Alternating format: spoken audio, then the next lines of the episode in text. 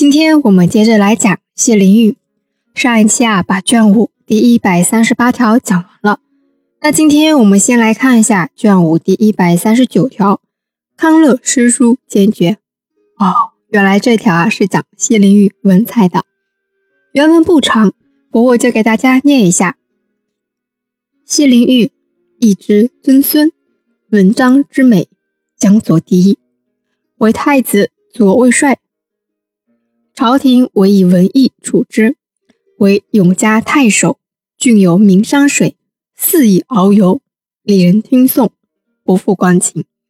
没有一首诗贵贱尽弃，名动读下，真为秘书见，千世中。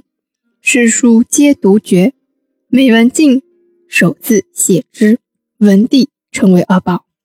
这段记载既有对谢灵运文采的夸奖，又有对谢灵运的批判。谢灵运的文采自不用多说，江左第一，只要写就名动天下，皇帝也是很喜爱的。那批判了什么呢？批判了谢灵运上邦不认真。郡有名山水，肆意遨游，令人听颂，不负光情。温州的山水很好，谢灵运都在游山玩水，但凡有诉讼啊，不大关心。这个事情是真是假呢？《宋书》里面也有一样的记载。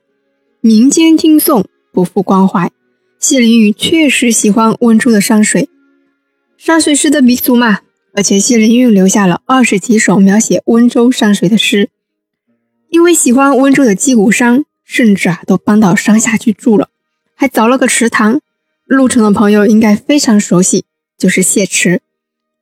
毕竟是被贬到温州的，这样的家世，这样的才华，自然一身傲气。所以啊，这件事是真的，真的不上班，一心一意游山玩水，排场很大。紧接着，在第一百三十九条后面的是描写谢灵运著作的。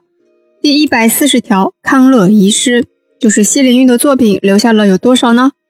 谢灵运有集《金王》，本来是有文集的，但是没留下来。据考证啊，就是北宋以后就已经不见了。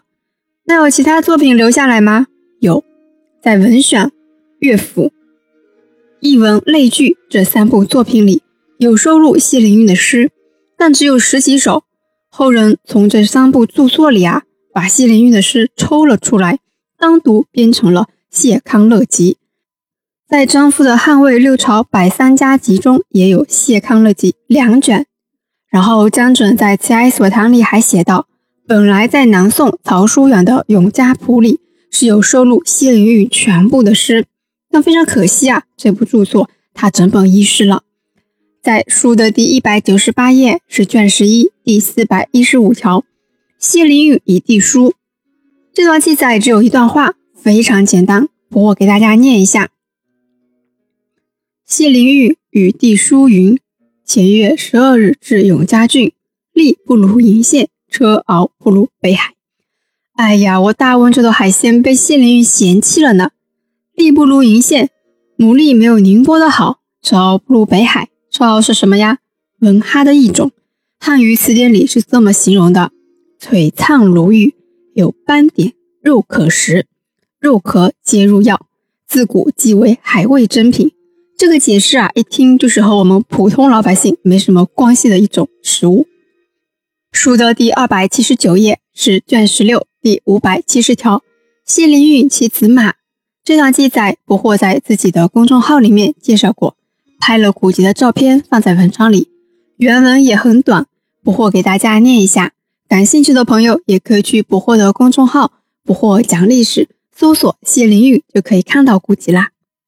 谢灵运出手永嘉，人曰：“其子马者，太守也。”杜少陵有诗云：“使君骑子马。”朋庸从西来，此事人知者罕，故特念之。